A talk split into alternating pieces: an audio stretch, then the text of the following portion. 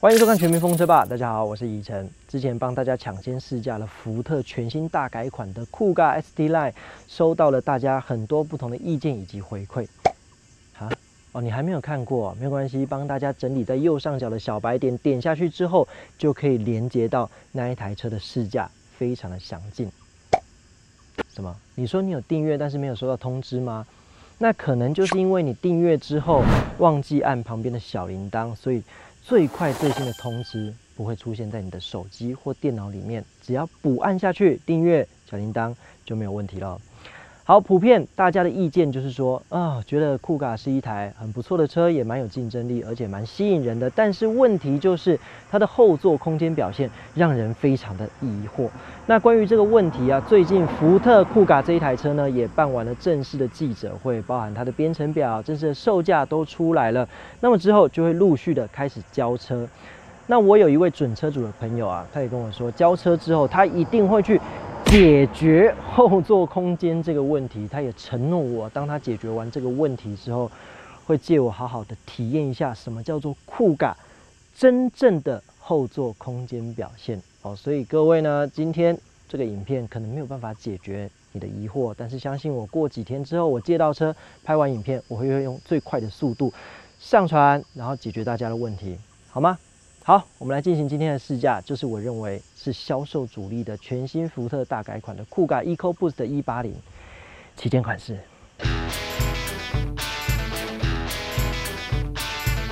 那么关于酷咖正式的售价以及编程表，各位可以参考一下荧幕上这个资讯表格。今天我们试驾的是 1.5T 的 EcoBoost 180的旗舰款式。那么在整体的外观表现上面呢，以车头来说的话，它有一个。很大的不同，跟我们之前试驾的 ST Line 相较之下呢，它用上了更多的元素。原厂把它取了一个很美的名字，叫做新穹式的水箱护罩。那也是因为这个水箱护罩上面用了很多的镀铬饰条，其实你远远来看它，就像。天上的繁星一点一点一样。那同时呢，这个水箱护罩还用上了很多的钢琴烤漆啊，甚至是水平式的镀铬饰条来做装点。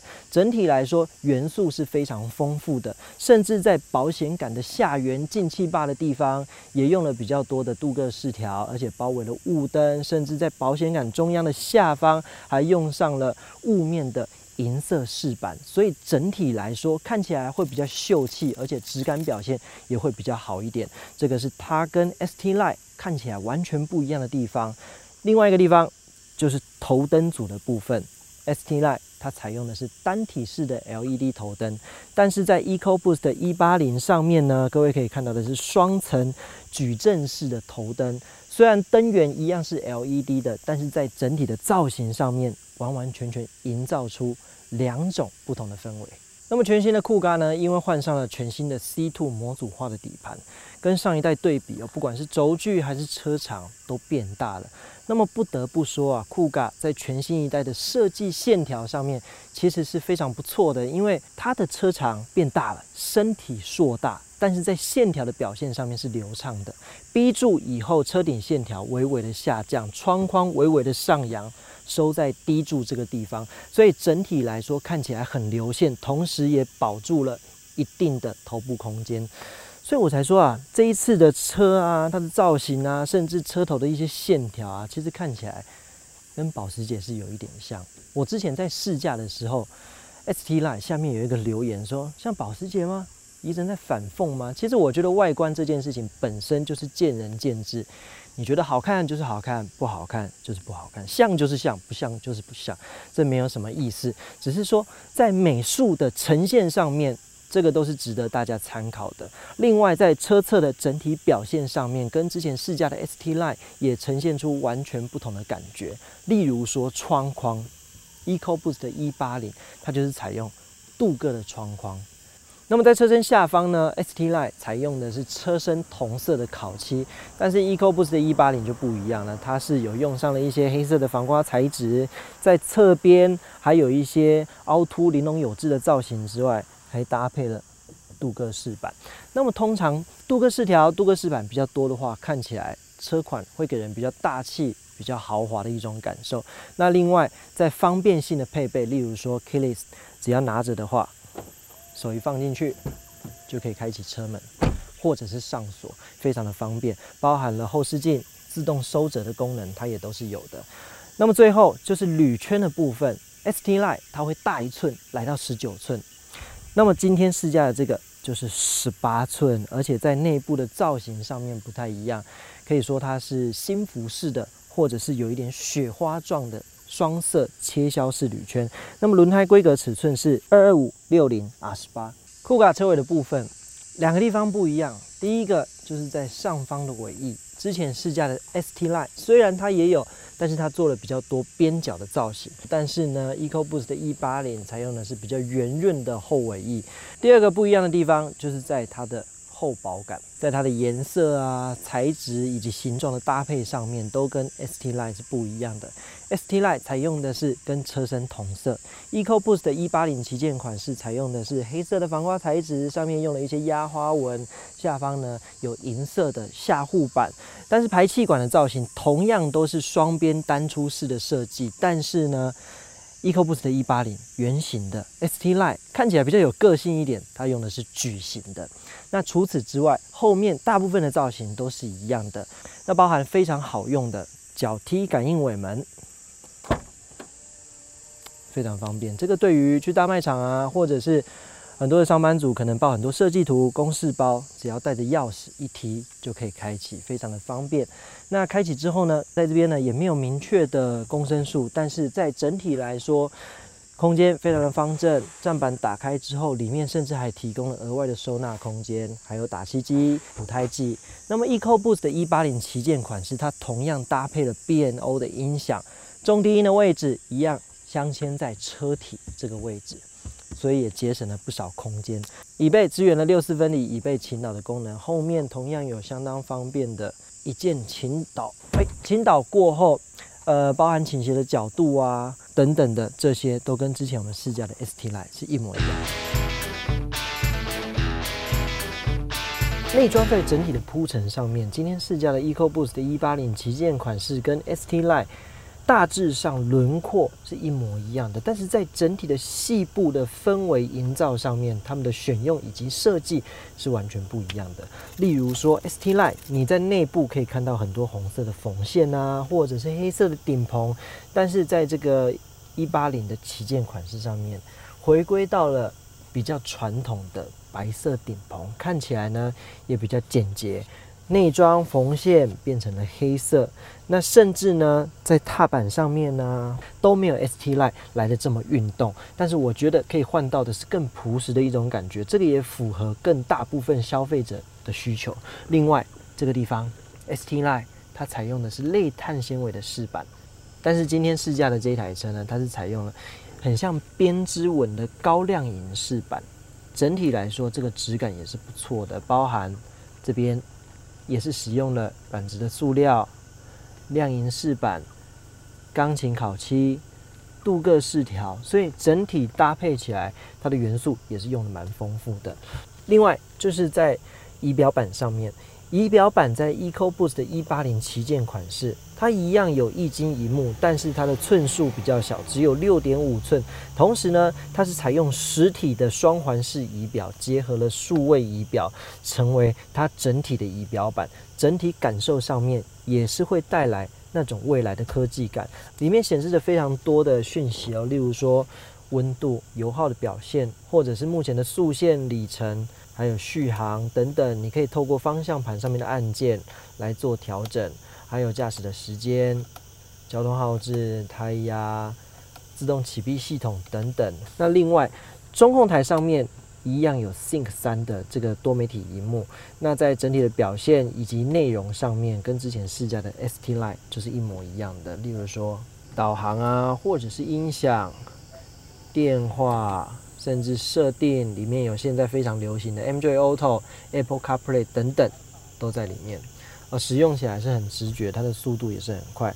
那么下方双区的恒温空调，再往下看置物空间，十二伏特的电源，Type A、Type C 的插孔等等，置杯架，还有这种电子式的排挡头。那么前方看到的这一个方向盘，采用的是三辐式的方向盘，右手边可以调整抬头显示器里面的内容、细部的调整，或者是前方电子仪表板的调整以及设定。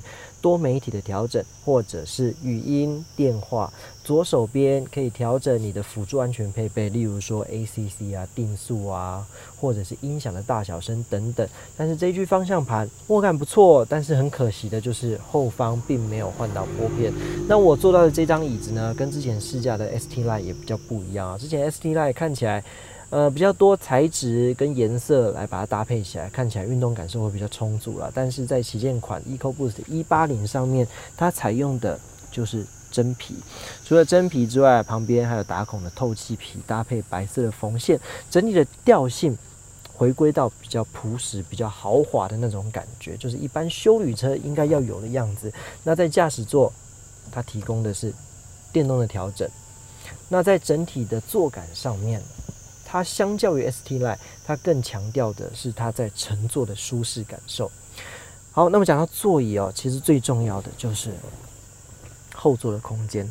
那么后座的空间今天一样受到客货车法规的关系，所以呢杆子啊，或者是它的限制，这些都还在。在整体的空间表现上面，跟之前试驾的 ST Line 几乎是一模一样的。前座如果我已经调整成我的标准坐姿，我身高是一百八十公分，目前后面膝部空间。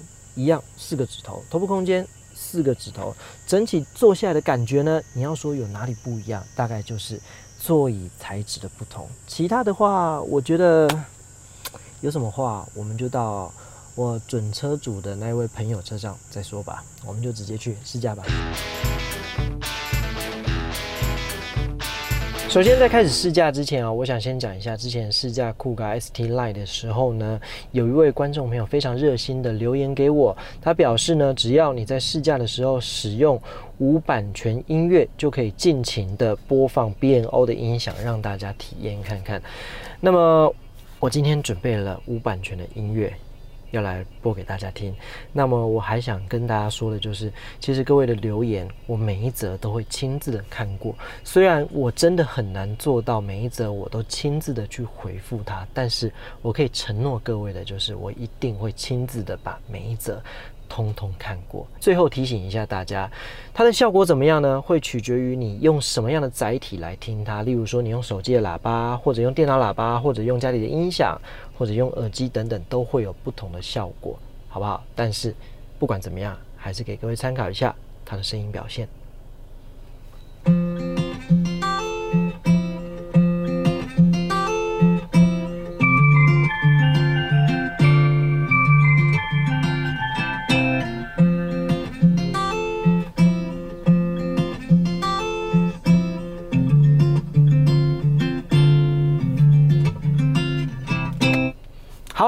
大概二十秒的时间，我们可以听得到 BNO 的音响，其实它的声音非常的通透。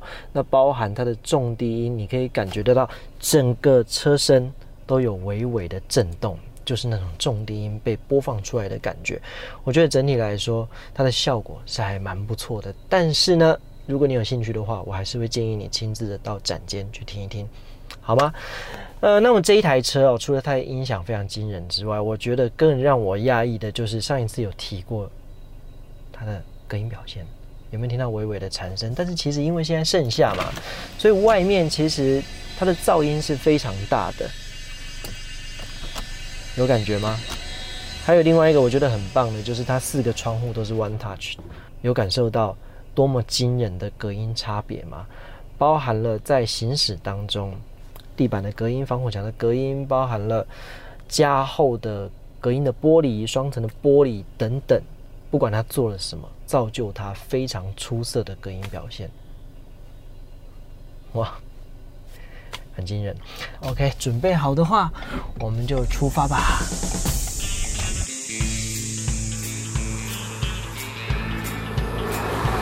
酷咖 EcoBoost 的180，搭载引擎是一具1.5升直列三缸的汽油涡轮增压引擎，最大马力是一百八十匹，最大扭力是二十六点三公斤米，搭配的是八速的自排变速箱。是自排变速箱哦，各位记得吗？因为它没有换挡拨片，没有办法手动换挡，所以是纯自排变速箱，八速的。不过在换挡旋钮这个地方，它还是提供了一个 L，也就是低速档，供使用者选择，让你在长下坡的时候可以使用这个 L 档，不至于热衰竭。那么首先在试驾的时候，我们就要提到很关键的就是这一句引擎，它用的是直列三缸。我不知道现在二零二零年的现在会不会有人还很在意是三缸这件事情，因为我知道在很久很久以前，三缸通常被用在一些比较入门的车款，直到最近这几年哦，大家。讲求的是环保、省油、引擎当 sizing、重量降低等等，三缸引擎才又重出了江湖。那以我对福特的了解，他们对三缸其实是非常有一套的。我举个例哦，例如福特自家1.0 EcoBoost 搭载在 Fiesta 上面的那一具引擎，各位还记得吗？在国际上面获奖无数，所以基本上福特对于三缸引擎是非常拿手的。那这样的拿手菜呢，也反映在酷咖的1.5三缸引擎上面。它在整体的设计上面，当然嘛，有一些偏心轴啊，或者是平衡轴等等的设计，让它在整体运作起来的顺畅性，或者你在发动啊，或者是关闭它的平顺性表现，都是相当出色的。而且换上了1.5三缸引擎之后，可以享有一些以前我们可能想不太到的一些好处，例如说它少了一缸，重量降低了，更不用说这具引擎它还用了钢体结构铝合金，缸盖也是铝合金，来减低整体的重量表现，包含了引擎盖，各位还记得吗？它引擎盖也是铝合金的，所以我觉得 1.5T 给我的感受上面，在驾驶起来非常的轻盈，完全没有那种。修旅车笨重的感受，这一点是让我很讶异的。转向起来非常的轻松，包含它转向的设定也跟二点零的 ST Line 是比较不一样的。二点零的 ST Line 会比较重手一些，比较运动一些，包含它搭载的是四缸，排气量比较大等等，所以在整体的重量感传递到。驾驶者上面是完全不一样的。我想这个部分是一点五升三缸引擎带来的好处，还包含了重量降低之后，油耗表现也会跟着提升。它的平均油耗表现呢，居然跟它的所有竞品比较起来，目前数据看起来是表现最好的，每公升高达了十五点八公里。那跟它最接近的那一台车叫做 RAV4，Toyota 的 RAV4。平均油耗是十五点一公里每公升。另外，在整体的动态回馈上面呢，一点五 EcoBoost 的一八零旗舰款式跟 ST Line 其实非常明显的在悬吊整体的调教上面。就完全不一样，但是它的形式是一样的，一样是前麦花臣，然后呢副防情感，后面是多连杆，一样有副防情感，但是在整体的圈簧啊以及阻尼的设定上面，它会更偏向大众一些些，在整体的调性上面会比较偏向舒适，但是跟竞品比较起来的话，又多了那么一点点的运动感受，大概是夹在它的竞品跟 ST Line 之间。中间一个比较平衡的设定，在整体驾驭起来的感受上面。会多多少少感受到一点点的弹跳感，但是当然没有 ST Line 来的这么明显。那至于你会喜欢哪一种哦？我觉得每个人的个性都比较不一样。像我很喜欢开很运动的车款，我会喜欢 ST Line 的调性。但是我觉得 EcoBoost 的180这整体的调性应该会更适合大部分的人的需求。毕竟买一台修旅车，你还要顾及的是你旁边的人、你的家人等等的因素。所以我觉得这样的调性它是刚刚好。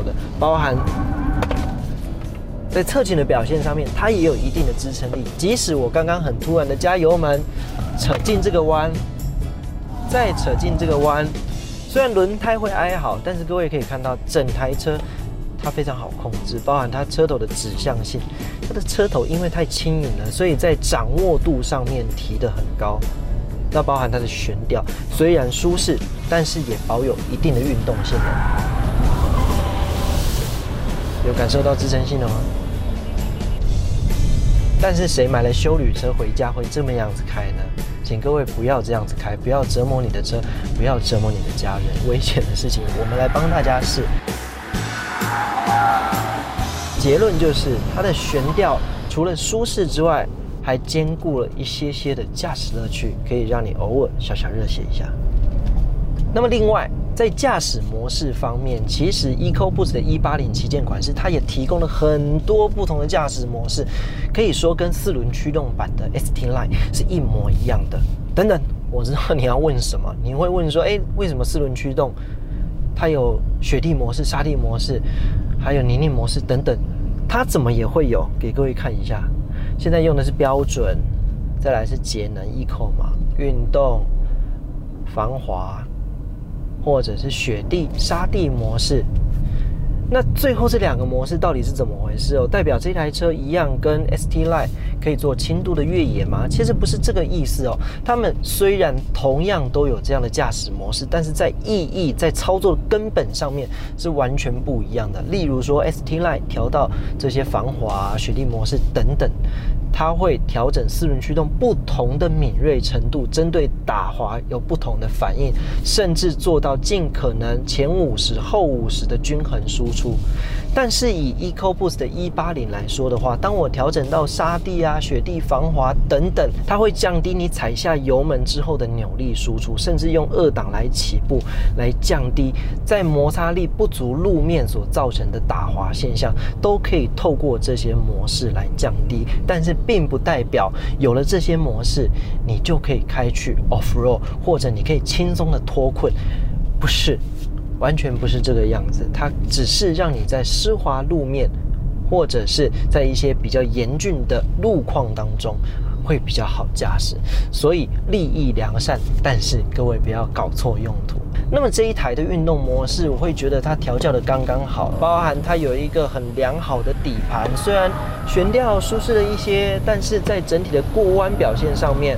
也还是蛮不错的。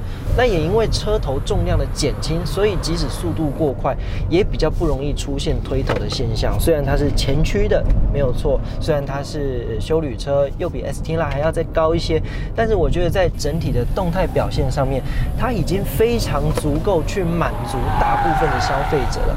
但是又有人呢想要呃节能，有些人又想要省税金，在这个情况之下呢？我又想要更运动，所以我会建议原厂应该推出一个 EcoBoost 一八零的 ST Line 动力配置，自排变速箱八速的都一样，但是在整个悬吊的设定上面，比照二点零的 ST Line，甚至去重新的调教，让它更有支撑性，让它的阻尼的作动呢可以更强化。我想这可以满足更多人不同的需求啦。另外。缺了换挡拨片，好可惜哦。如果有换挡拨片的话，你就可以满足更多自己不同的驾驶欲望、驾驶的想法。好，那么撇除以上刚刚提到的事情啊，其实还有一件事情，购车非常非常重要，我觉得是最重要的事情。那就是安全，我们还没有提。那当然，发展到二零二零的现在哦，像什么气囊啊、循迹防滑系统、车身动态稳定系统、ABS 啊、刹车力道分配系统、胎压侦测系统等等，这些都太基本了。这个全车系都是标准配备，甚至气囊在酷卡上面有七具哦，第七具是西部气囊，这些都不用担心的。我们应该要探讨的是有哪些更先进、更符合时代的辅助安全配备。例如说，酷感很指标性的 Copilot 三六零标配。那 Copilot 三六零呢，里面又有很指标、很重要性的一些配备，例如说 IACC，它有别于传统的 ACC。它包含了自动加速啊、自动减速之外，同时它还是全速域的，而且它还结合了摄影机辨别路边的最高速线。辨别完之后呢，把它投射在你的抬头显示器或者是你的数位仪表板上面，告诉你现在的最高速线是多少之外，它还会自动的调整你跟车的速度，避免你超速。那么另外还有一个很重要的东西，就是车道维持的辅。辅助系统，那 IACC 呢？跟车道维持系统这两个东西结合在一起，就构成了 Level Two 半自动辅助驾驶的等级。这个是非常重要的一件事情。另外，它看不到的内在就是它整体的车体结构。我简单的帮没有看过的观众大概提醒一下，整台车肉眼可以看得到的部分，如果拆开来的话，硼钢呢大概占了车体的百分之五十，它的 M 帕数高达了一千三百 M 帕，甚至呢从 A 柱一路贯穿到 B 柱到 C 柱这个车顶架，它采用的工法是三 D 滚压成型、一体成型麻田散铁，那它的硬度有一千七百 M 帕，这两边都是，所以这个东西是你看不到的。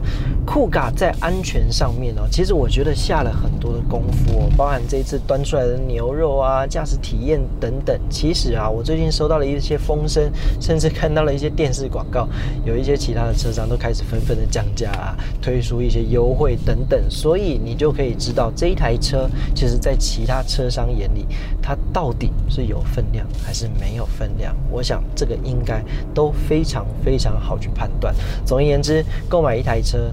千万不要只看它的型，不要只看它的内装，应该要在意的是它的内在，它的安全，怎么保护你们一家人。呃，另外提醒大家，大家听到那个扣扣扣的声音呢，是钥匙啊，哦，是钥匙。好，试驾到最后啊，或许观众朋友你可能会问我，医生我好犹豫哦，我已经看完你两支的试驾影片了，包含了酷改的 ST Line。还有这一支 EcoBoost 的180的旗舰型，那么我到底该怎么来做选择呢？首先你要分清楚的就是这两者之间它的差异在哪里，它的配备差在哪里。第一个最大的差异当然是它的动力啊，一个是一百八十匹，一个是两百五十匹。你要试着想想看，你需要用到这么大的动力吗？那另外两者的引擎排气量也完全不一样哦，ST Line 二点零。但是这具引擎呢，它有比较节能的一个表现，甚至在每年的税制上面会是比较优惠的，所以这个你要考虑清楚。